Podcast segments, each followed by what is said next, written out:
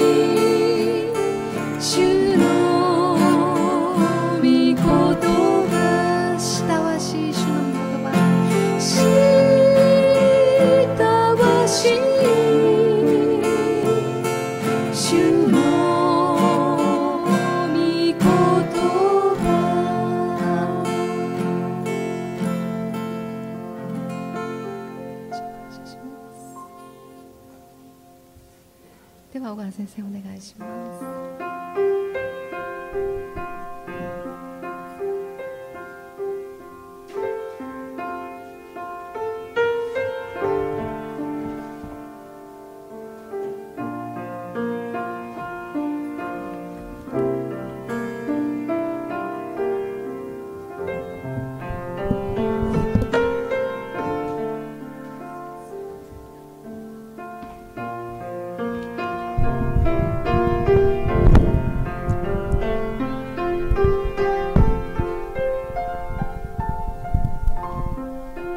ざいます。しばらく皆さんで一緒に祈りたいと思います、えー、今日はあの広瀬兄弟が体調を崩してお休みになってます、えー、古川姉妹も体調を崩してお休みになってます。皆さん一緒に主が今働いてくださってそして癒されるように。えー、この中の今今日来ておられる愛する兄弟姉妹の中にも、えー、心の痛みを体のどこか痛みを覚えていらっしゃる方いらっしゃったら主よ主よと祈ってください。神様が御手を述べてくださいます。共に祈りましょう。ハレルヤハレルヤ天のお父様。ハレルヤ天のお父様。あなたのみんなを心から褒めたたえます。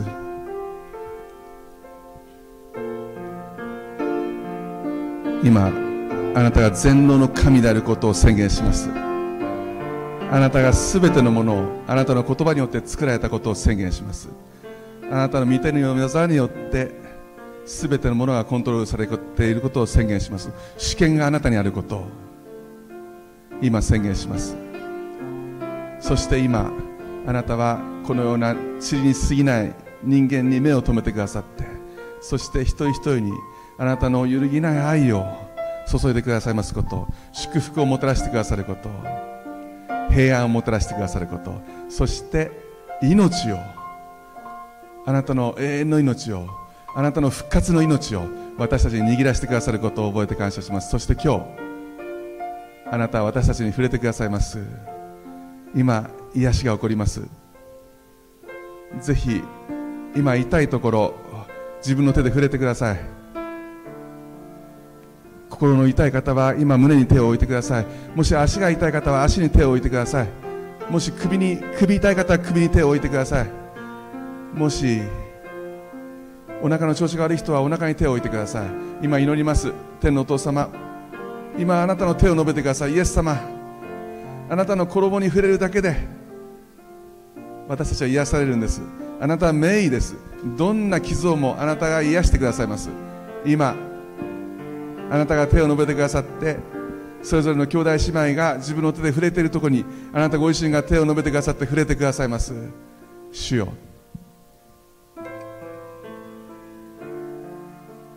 あなたの癒しを宣言します。感謝します。感謝します。おお感謝しますイエス様。癒し主を感謝します。救い主を感謝します。ハレルヤ感謝します。これからの御言葉のひとときも主をどうぞ導いてくださいますようにすべてお委ねして感謝して主イエス・キリストの皆を通してお祈りします。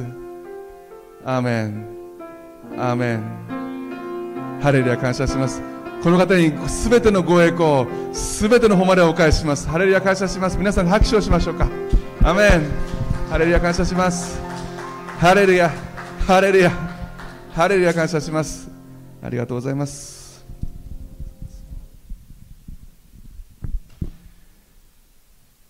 皆さんイエス・キリストは私たちの神は癒し主です。人にできないことが医者にできないことがイエス・キリストにおできになります。旧約時代ですねウジヤという王がいました。彼晩年にですね足を足が病気になるんですね。ところが治らずに彼は、え、死んでしまいます。聖書の中にこう書いてあります。彼はその時にも神に頼らずに医者に頼ったってはっきり書いてあります。皆さん薬も医者も神によって導かれます。神がすべてその治せる薬もあなたを癒す医者も神が導いてくださいます。まず神に頼ります。でも神は皆さんを癒す癒し主だけではありません。神はどこまでもあなた方を守られるんです。今日のメッセージのタイトルは「どこまでも守られる神」というタイトルです、えー、聖書の箇所はずっとシリーズで、えー、皆さんと見ていきました。呼ぶ記2章1節から6節までです。皆さんの聖書をお開きください。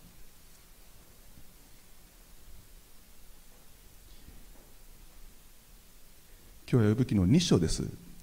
2章1節から6節までお開きになりましたでしょうか？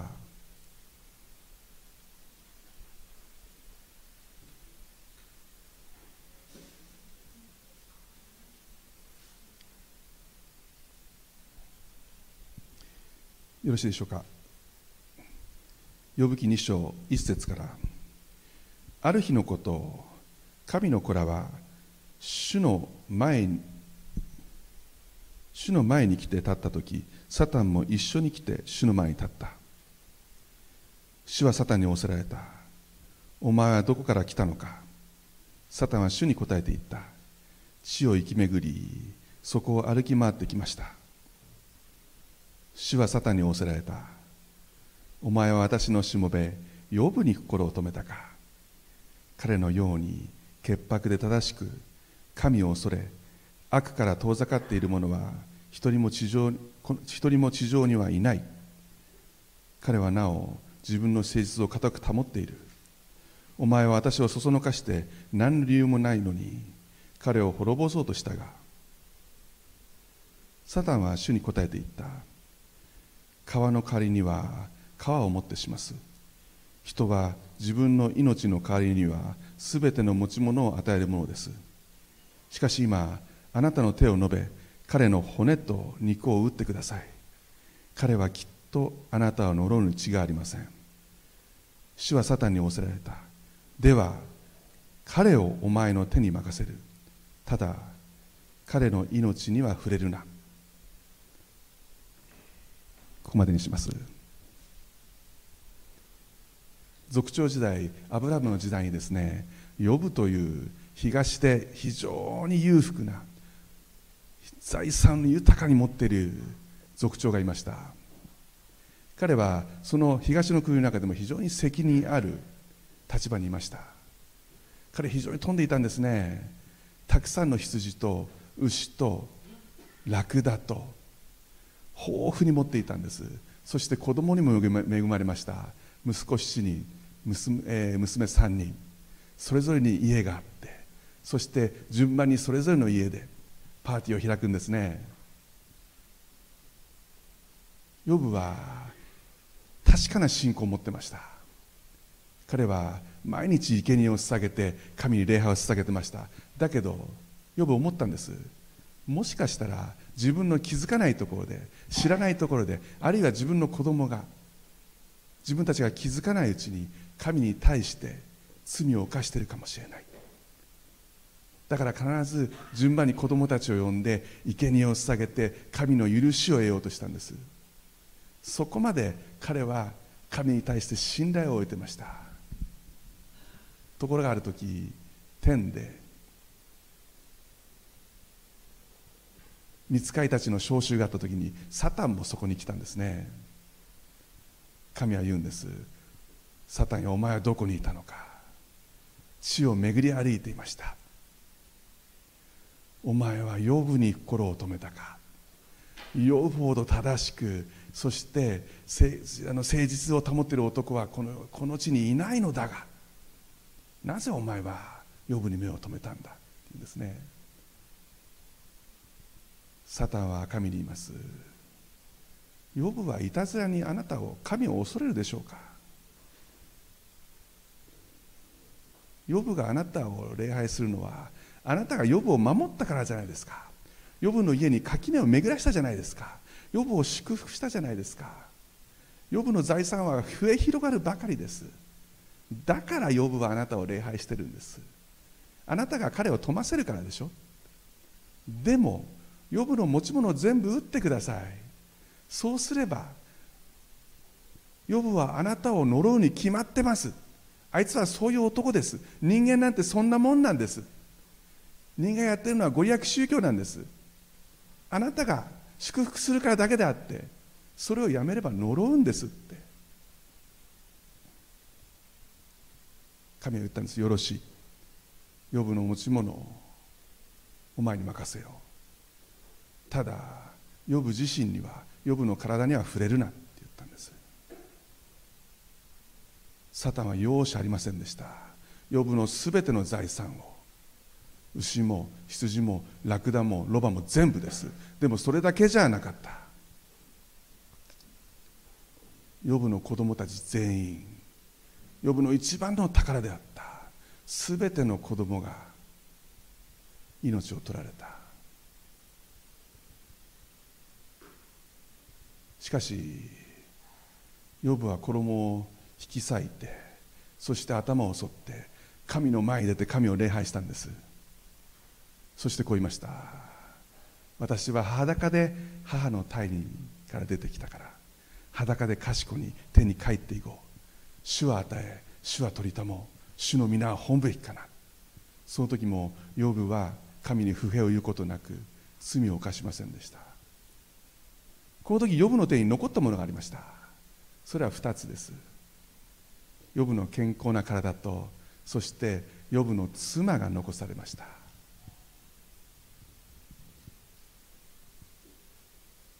サタン分かってました。ヨブの体に触れるな。夫婦は一心同体ですから。ヨブの妻に手をかけることはルール違反になります。それをサタンはよく分かっていた。だからヨブの妻には触れることはできなかった。皆さん神はよく分かってました。もし子供と一緒にヨブが妻を亡くしたとしたらヨブは耐えることができないこと。皆さん人間にとって孤独というのはこれ以上辛いことはありません。以前 NHK で自殺願望者のドキュメントをしたことがあります。何千人もの人のアンケートを取ったそうです。その中でもう死にたいって思う人は口を揃えて言うことは孤独だ。孤独だ。この一言です。聖書の中にですねバプテスマのヨハネという人物出てきます。イエス・キリストの前に生まれてそして道を備えるために救い主がもうすぐ来ます。悔い改めなさい。神の国は近づいた。そうやって主の道を整えるために神が使わした方です。このバプテスマのヨハネというのは素晴らしい人物でした。私の後に来る方は私なんて問題じゃない。もっと優れた人です。イエス・キリストという方は神なんです。神の御子なんです。私はこの方の靴の紐を解く値打ちもありませんって言ったんです。皆さん靴の紐を解くというのは奴隷がする仕事でした。つまり靴の紐を解く値打ちもないというのは私はイエス様の奴隷以下なんですって言ったんです。それほどまでにイエス・キリストは素晴らしいっていう信仰を持っていたんです。彼イエス・キリストを見て見よ。世の罪を取り除く神の子羊って言ったんです。彼こそ神様なんだ。彼こそ救い主なんだ。世の罪を取り除くメサヤなんだって断言するほどの信仰がありました。私驚いたのはこの人がですねヨルダン川でイエス様が洗礼を人々に授けた時です。バプテスマのヨハネも人々に洗礼を授けてました。だけど違った場所でイエス様がヨルダン川で人々に洗礼を授け始めたんです。そしたらみんながイエス様の方行っちゃったんです。ヨハネの弟子が言ったんです。師匠みんながあっち行っちゃいます。でもヨハネはそれを見て喜んだんです。こうあるべきだって。私は喜ぶって言ったんです。そしてこう言ったんです。彼が栄え。私が衰えなくてはいけない。He must increase. I must decrease. 彼が繁栄して私は消えなくてはいけない。そんなこと言えないですよ。やっぱり嫉妬しますよ。みんな言っちゃったよって。畜生って。それが人間じゃないですか。だけど彼は確固たる確信があったんです。彼こそ救い主なんだ。彼こそ世の罪を取り除く。神の子羊なんだ。イエス様自身がバプテスマのヨハネを女の体から生まれた中で彼が一番優れているって言ったんです。イエス様自身が称賛したんですヨハネを。だけどそのヨハネが皆さんそのヨハネがマタイの11章で牢に入れられてこう言ったんです。弟子たちにこの言葉を託したんです。おいでになるはずの方はあなたですか？それとも私は他の人を待つべきなんですか？って。あれほどの信仰があったヨハネが牢に入れられて孤独になって心が揺らいで疑いの心を持ってあなたの靴をの紐を解く値打ちもないんですって言ったあの男がおいでになるはずの方はあなたですか？それとも違う人を待つべきなんですか？ってそこまで入れちゃうんです。皆さん人はね一人じゃ無理なんです。だから神は言ったんです。人が一人でいるのはよくないって。あれ正確に訳すと人は一人では生きていけないって言ったんです。神は私たちにふさわしい助け手を与えました。ふさわしいというのはですねヘブル語で正確に訳すと向き合ったって意味なんですそうですあなたに向き合った人をちゃんと向き合える人を与えるっていう意味なんだそうです。でもその向き合ってる人と人は目と目を合わせてるんじゃないそうです。向き合ってる人の見えてない部分を見てるそうです。私だったら私の見えてない部分を相手は見てるそうです。私は相手の見えてない部分をいつも見てるそうです。つまり何が言いたいかというと人は助け合っていたわり合って協力しないと生きていけないということです。そのように神が作られてそして人はどうしても人が必要なんだと言ったんです。だから神はヨブの妻を取り去ることはしませんでした。ヨブにはヨブの妻が必要だったからです。そして今日の箇所いきます。時間の経過は聖書に書いてありません。最初のサタンのアタックがあってからどれほどの期間分かりません。何週間かもしれません。何ヶ月かもしれません。その後また神様から天で見つかりに召集がありました。その時にまたサタンがやってくるんです。神は同じことを聞きます。お前はどこにいたのか。お前はどこにいたのか。天でお前の姿を見なかったけどお前は一体どこにいたのか。サタンは言います。一緒と全く同じことを言います。地を巡り歩いてました。獲物を探していたというんですね。神はまた同じことを言います。お前はヨブに心を止めたか。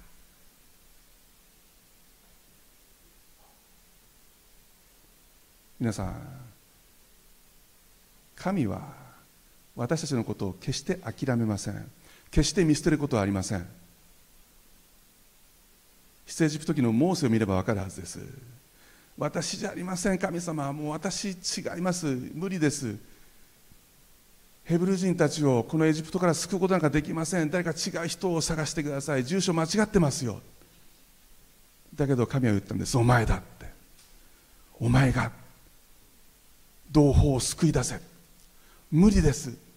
私じゃありません。神が怒るんですよね。神が怒りを発して。お前なんかもういいって言わないですよね。アロンがいるではないか。怒って助けようよ与えるほど神はどこまでも私たちを諦めることはありません。見捨てることはないんです。だけどもう一人私たちのことを諦めないやつがいます。私たちの敵です。私たちの敵はどんなことがあっても私たちを滅びるまで攻撃します。何回だってです。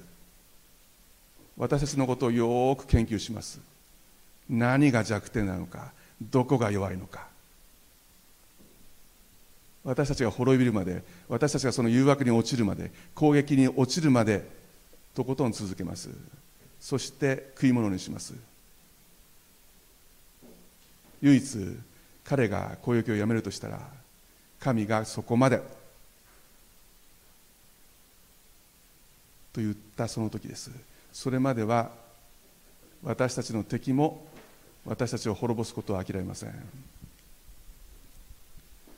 お前は養分に心を止めたか。呼ぶほど正しく誠実な者はこの世にいないってはっきり断言しました。一章ではこの世にいないのだがなぜお前は目を止めるんだ。でも二章でははっきりこの世にはいないって言うんです。つまり神にはもう確信があったんです。それと神は怒ってるんですサタンに。この後こう言います。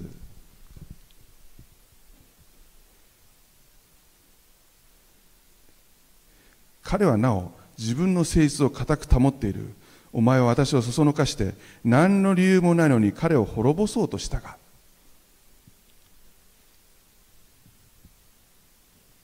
サタンは一章でこう言うんですヨブはいたずらに神を恐れるでしょうか？つまりヨブという男は何の理由もなくあなたを恐れるでしょうか？何かいやらしい理由があるはずでしょ？って。でも神は言ったんです。何の理由もなくいたずらにヨブを責め立てるのはお前じゃないかって。ヨブは固く潔白を正しさを保とうとしてるではないか。私をそそのかしてるのはお前なんだっていうですね。ところがサタンはこの後こう言うんです。川の仮には川をもってします。人は自分の命の代わりにはすべての持ち物を与えるものです。川の代わりには川をもってします。つまり川には川を持ってということです。サタン何が言いたいかと言いますとねあなたが許した攻撃というのは呼ぶの皮を打ったに過ぎないんだ。人間のこの皮をちょっと打ったに過ぎないんだ。その程度のものなんだ。呼ぶの財産を奪ったことも呼ぶの子供を奪ったことも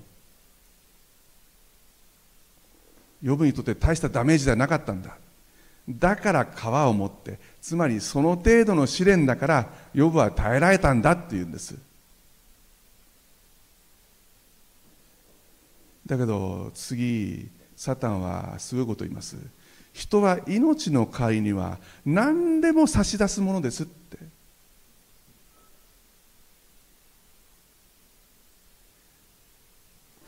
サタンは正しいことを言ったと思います。そうなんですよね。悲しいけど人間は自分の命が一番大事なんです。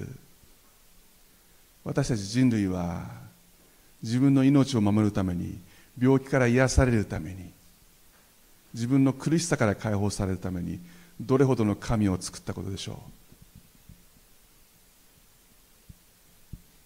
神でもないものを日本でもそうじゃないですか。病気から命から救命が救われるために蛇が狐が魚が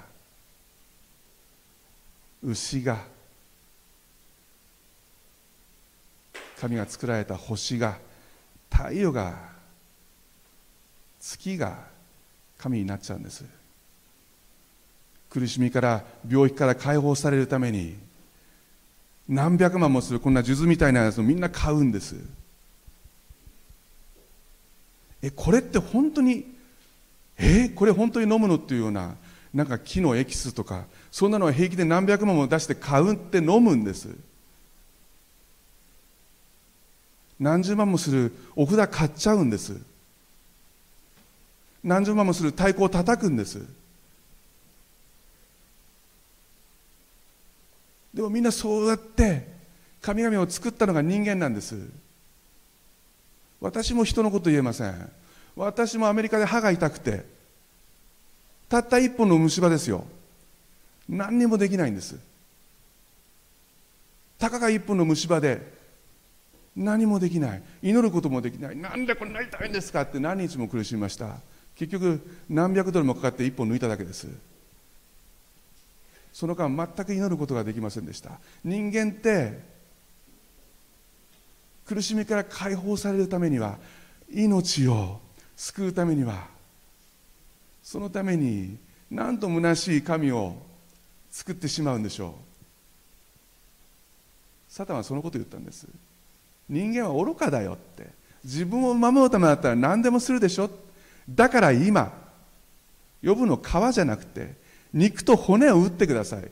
彼をとことん苦しめてください。死ぬ寸前までとことん苦しめてください。そうすれば彼はあなたを呪うに決まってますって言うんですね。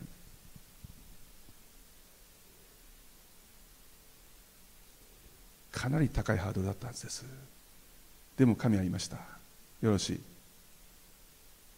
ヨブ自身をお前の手に任せる。だけど彼の命には触れるな。つまり命を取ってはならないと言ったんです。彼の命をに触れるなということは奥さんの妻の命も取ってはいけないということです。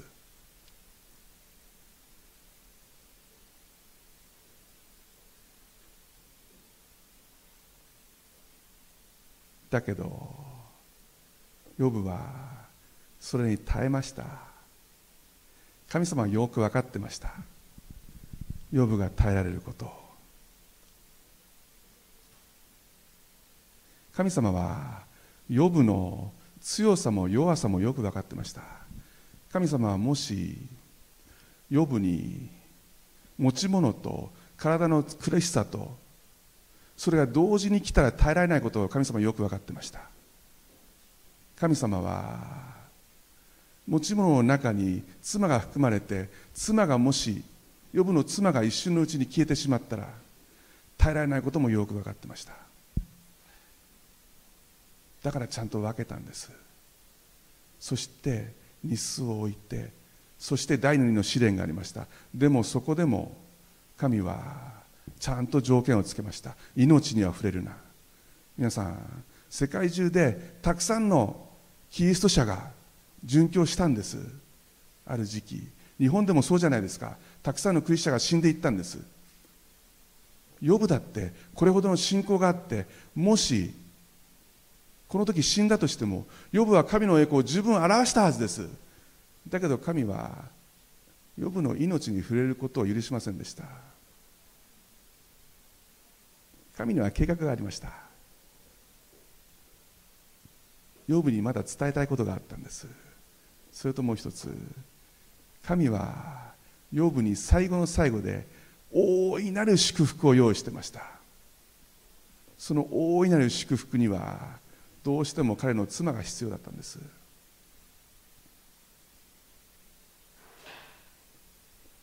どんな祝福かは皆さんに最後に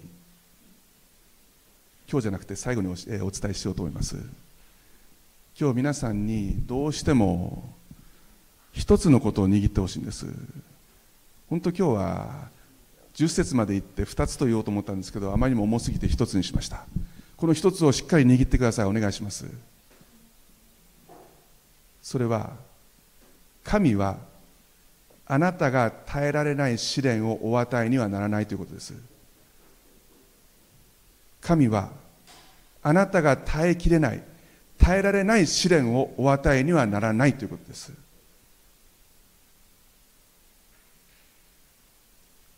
今パッと聖書を開いた人は第一コリントを探しているはずです。そうなんです。これは断言できます。なぜかというと聖書にはっきりとそう書いてあるからです。第一コリント人を開いてください。第一コリント10章13節。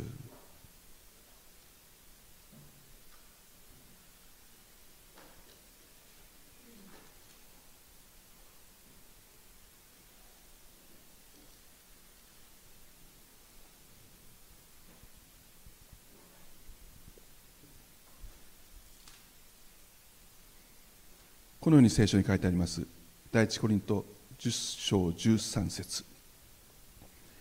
あなた方のあった試練は皆人の知らないものではありません。神は真実な方ですからあなた方を耐えられないほどの試練に合わせることはなさいません。むしろ耐えられるように試練とともに脱出の道も備えてくださいます。もう一度言います。あなた方のあった試練は皆人の知らないものではありません。神は真実な方ですからあなた方を耐えられないほどの試練に合わせることはなさいません。むしろ耐えられるように試練とともに脱出の道も備えてくださいます。皆さん呼ぶはそうでした。ちゃんと脱出の道を備えてくださいました。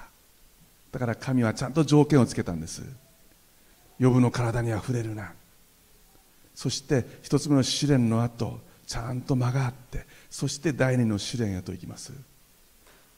神はちゃんと脱出の道を用意されてるんです。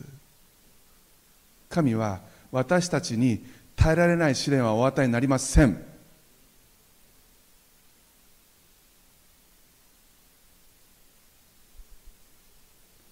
小川先生小川さんあなたは若いね。あなたたかだか57年しか生きてなくてお坊ちゃんで何の苦労もしてこなかったから分かってないだけだよ。人はね耐えられない苦しみがあるんですよ。だからみんな教会に来ては神々と頼むけど耐えられなくてみんな教会を去っていくんですよ。だから日本だって毎毎年3万人の自殺者が耐えられないからみんな死を選ぶんですよ。あなたはそういう苦しさを味わってないからですよ。分かってないんだよ。人にはね耐えられない苦しみがあるんだよ。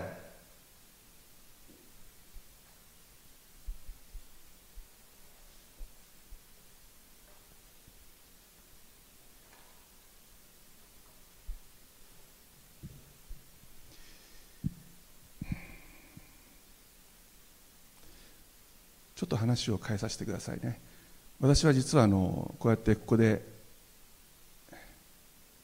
神の御言葉を語らせていただきます、えー、いただいてますけれども実はこの仕事の前にですね違う仕事をしてました。車関係の仕事をしてました。車のワイパーを作る仕事をしてました。ワイパーって言っても長いですよね。全部じゃなくてアームヘッドって言って車に取り付ける部分の製品を作ってました。20年間その仕事をしたんですけども私がいる20年間の間で約300種類のワイパーを作ってきました。に、えー、でその当時日本電装今電装っていうトヨタの子会社の協力工場という、えー、立ち位置でしたので主にトヨタの車を作ってきました。でもトヨタだけではありません。日産もホンダもいすゞもスズキもそれだけじゃないんですね。外国車も作ってきました。一番高い車でねフェラーリっていうイタリアの車ですか。1台2000万する車です。こんなヘビみたいヘビみたいなこうワイパーなんですけども。初めてですね親会社から「お母さんいくらでもいいから」って言われたのはいくら値をつけてもいいよって。びっくりしましたね。2000万の車です。ところが皆さん面白いんですよ。あの2000万のフェラーリの車のワイパーよりも200万のトヨタカローラの車の方が品質が厳しいんです。私が一番今でも後悔しているのはねあのトヨタセルシオ。今はレクサスですか？その当時セルシオっていう名前だったんですよね。この仕事を取って喜んだんですけどこの仕事だけは取らない方が良かったですね。厳しかったですね品質は。ちょっとの傷なんです。ちょっとの傷で親会社呼ばれてこれダメだよ。こんなちっちゃいはダメなんですか？こんなの誰も見ないじゃないですか？って言うとねお客さんがダメだっつったらダメなんだよ！って怒られるんです。つまりトヨタがダメだっつったらダメだって言うんですね。だからそのシェルシを収める時はね高級メロンのように何回も1個ずつ包むんですね。初めてですあんな対応。とにかくトヨタは嫌いでした。この中にトヨタの関係者の人いないですよね。私はね本当にトヨタには苦しめられました。だから私は今度もし自分の車が壊れてね何かを買うことになったとしたら必ずトヨタを買います。買うんです。なぜかというと品質が確かだからです。やっぱり同業者と今度は購入者では立場が違います。私は散々トヨタに苦しめられてきました。だけどあの品質管理は間違いないと思います。今トヨタの人見てますか？めちゃくちゃ褒めてますからね。トヨタはいい車だと思いいい車だと思います。ちょっと話は戻すんですけども。私はその主にトヨタのアームヘッドというワイパーの一部の製品作ってきました。で私そのアームヘッドっていうその部品に関しては全て分かってます。材料はアルミニウムです。アルミニウムを690度の温度で溶かして液体にしてそしてそれを金型の中にすごい圧力で入れ込むんです。そして一瞬のうちに形にするんです。だからアルミがどんな性質なのか分かってます。軽いんです鉄よりも全然。そして柔らかいんです。非常に加工しやすいんです。柔らかいから割れにくいんです。そして曲げやすいんです。だから自分の作ったそのアームヘッドがどれほど柔らかくてどれほどの強さで締め付けたら割れちゃうのかどれぐらいの強さだったら耐えられるのか全部分かってます。寸法も重さも全部分かってます。全部記録残ってます。もし皆さんがワイパーのことで知りたいって言ったら2つ知り方があります。一つは私に聞くかもう一つは取説を見ることです。人間も一緒なんです皆さん。私たちがなぜ生まれたのかそして神がどういう目的で作ったのかそして私たちは何のために生きているのか。知る方法が2つあります。一つは神に聞くことです。もう一つは説明書を見ることなんです。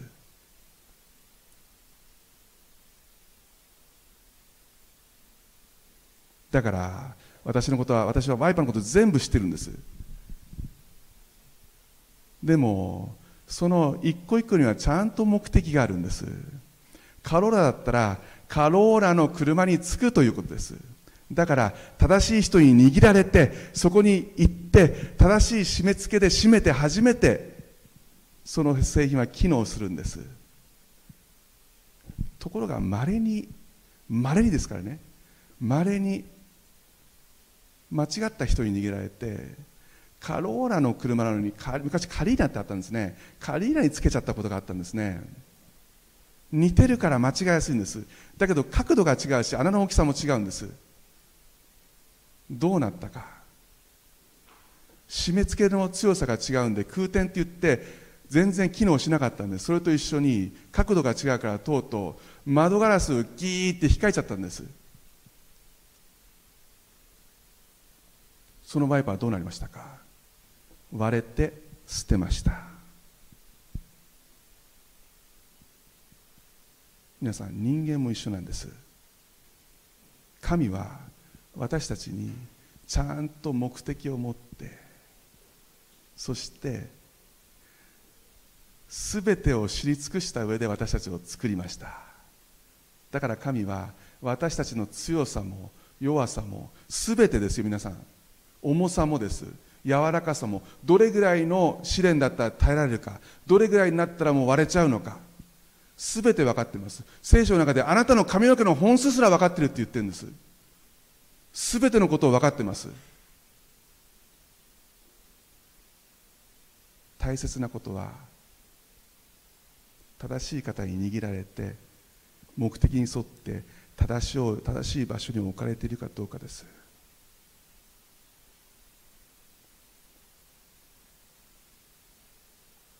皆さんは神に握られてますか？神に握られて。そして神があなたを作った目的に沿ってその場所に置かれてますか？もしそうならばあなたは絶対に全ての試練に耐えられます。なぜなら神がそのようにお作りになってその場所に置いてるからです。だけどもしあなたが神に握られることを拒んでいや私には私のやり方があります。私には私でできる能力があります。触んないでください。私この車嫌です。もっと高級車に着くはずです。私はそれぐらいの男ですよって。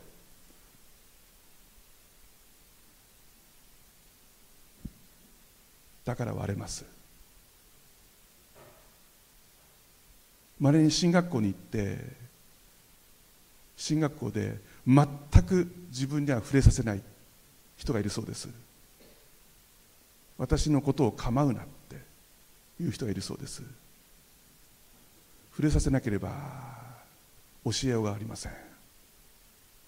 皆さん私たちは神に触れてもらってますか？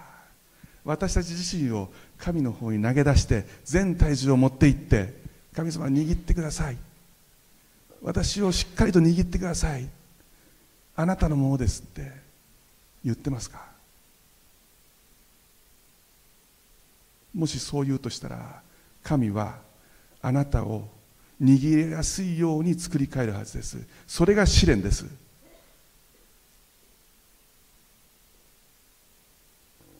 神があなたをしっかりと握りたいから角を取るために試練をお与えになります。しかししっかりと握られたとしたらあなたはもう安心です。必ず全ての試練に耐えられます。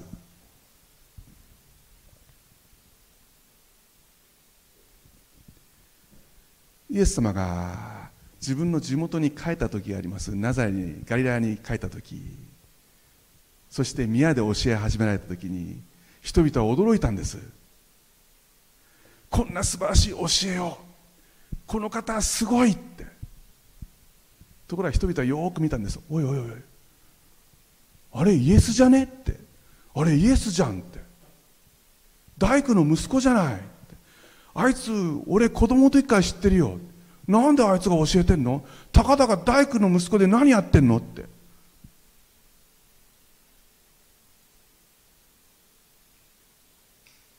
その不信仰によって不信仰によってイエスはそこでは多くの奇跡をすることができなかったって書いてあるんです。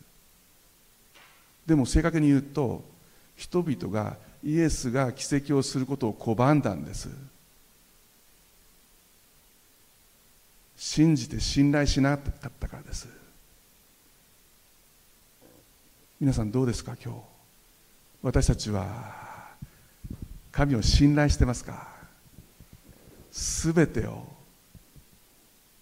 あなたにお任せしますって言ってますか？もしあなたがいや私には私のやり方があるからいやいや私流があるからいやいやいや自分でできるから私には力があるから私の知恵でできるからもしそう思っているとしたらあなたはあなたのことを全く知らないと思います。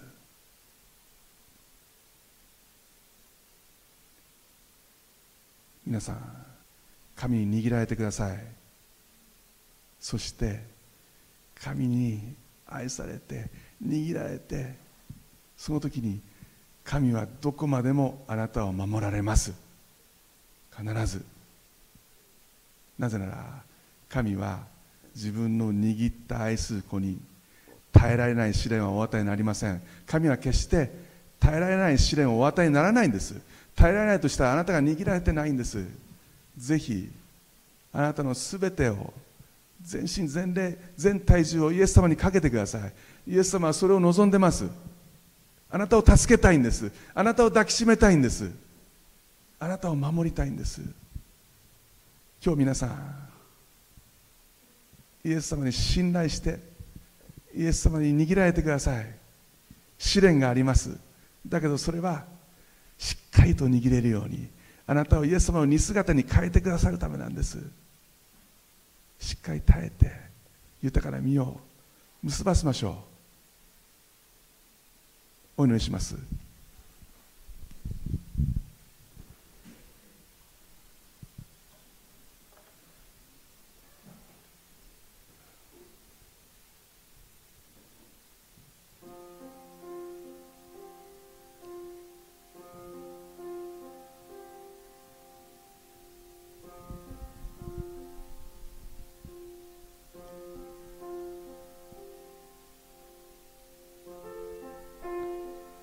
様あなたの皆を褒めたたえます。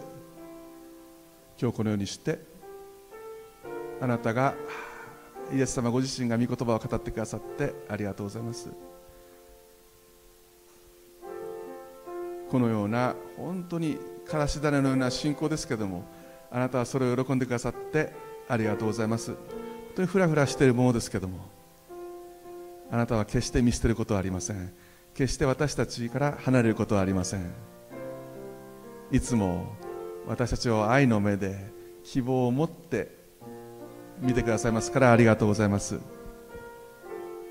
今日私たちは私の全体重をあなたに乗せて全身全霊であなたにより頼もうと思います。イエス様呼ぶの信仰ください。揺るぎない信仰たとえ全ての持ち物が捉えたとしても主は与え主は取りたもう。主の皆を褒ぶべきかなと。あなたのその試験をあなたの摂理を褒めたたれるものになりますように主よ。今日私たちの信仰を増し加えてくださいますように。そして日々イエス・キリストの似姿へと変えられたいと願っております主よ。今日私たちは新しく作り変えてください。イエス様感謝します。あなたの愛を握ります。あなたご自身を握られます。そして私たちもあなたに握られます。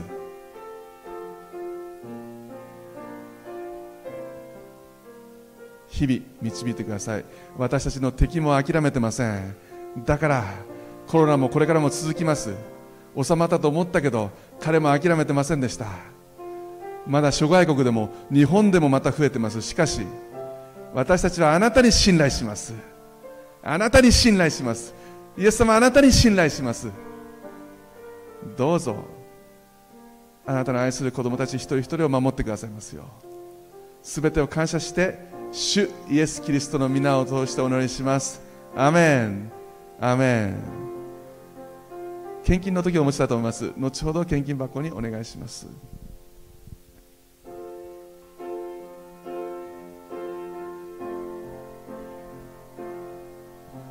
イエス愛します。愛します？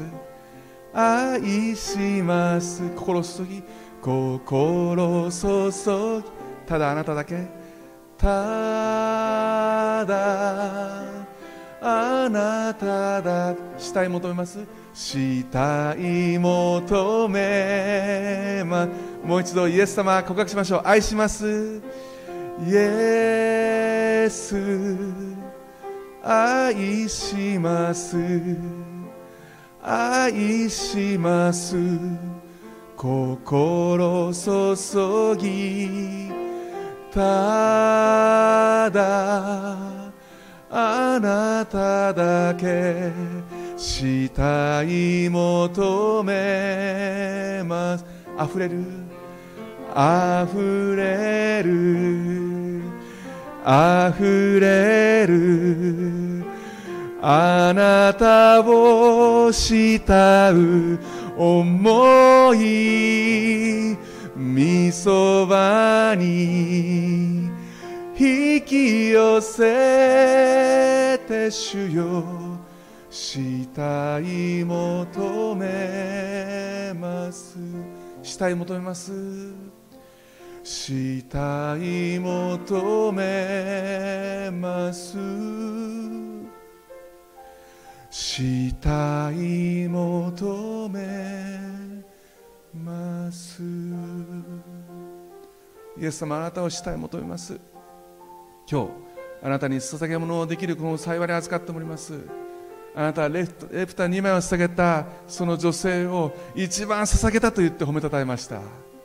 今日私たちの心を捧げます。主をどうぞ。あなたに捧げたいという願いをあなたに捧げます。どうぞ。この捧げ物をあなたが豊かに豊かに祝福してくださって増し加えてくださって御国の範囲のために用いてください。捧げたお一人お一人の食物がさらに豊かに満たされますように。感謝して主イエスキリストの皆を通してお祈りいたしますアメンハレルヤ感謝しますどうぞ皆さんお立ちになってください初栄を賛美し祝祷します。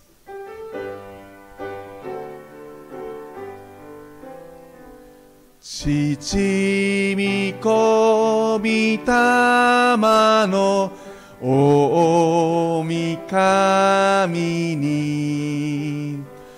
とこしえ変わらず見栄えあれ。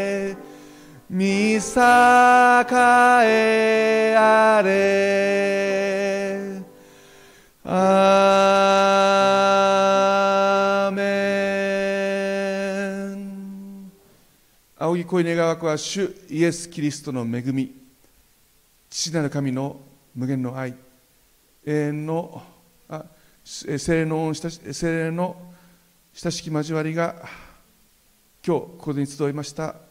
愛する兄弟姉妹とともにまたそのご家族の皆様とともにまた今日ここに集えることができなかった家で休んでおられる愛する兄弟姉妹とそのご家族の皆様とともにまたオンラインでご覧になっているすべての皆様とともに今からのち常しえまでもありますように主イエス・キリストの皆によって祝福を宣言します。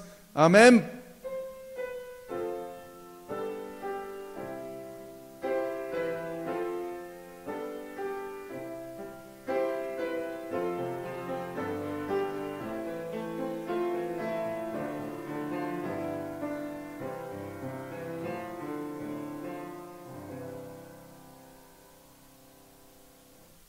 感謝します。どうぞお世話になってください。